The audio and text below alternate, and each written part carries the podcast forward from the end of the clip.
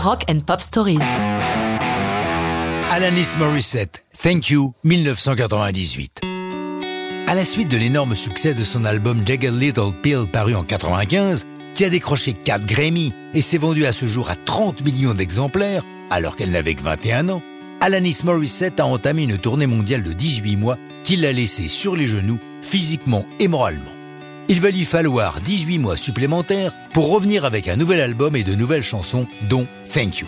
C'est la chanson qui résume le mieux toutes les sensations éprouvées face à son succès, aussi considérable qu'inattendu.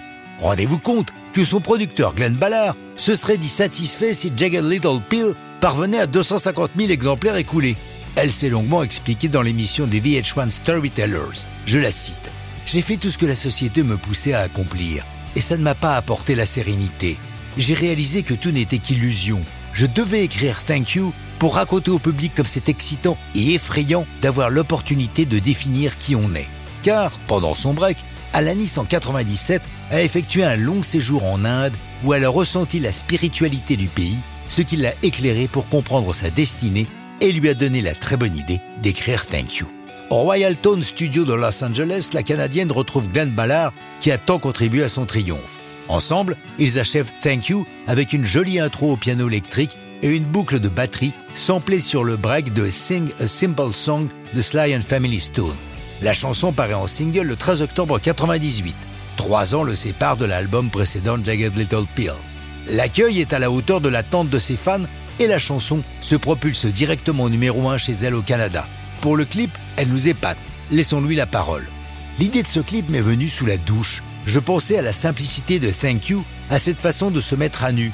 Et je me suis dit, ce serait génial pour l'illustrer de me filmer nu dans les rues, dans les épiceries, partout à New York, avec ce symbole d'être à nu partout où je vais. Et c'est ce qui est fait, devant la caméra du français Stéphane Setnaoui, avec qui elle a précédemment tourné le clip de Ironic. Rassurez-vous, avec des anglo-saxons, elle n'est pas tout à fait nue. Elle a un col en chair qui lui couvre le corps, ses longs cheveux cachent savamment sa poitrine et son intimité est floutée.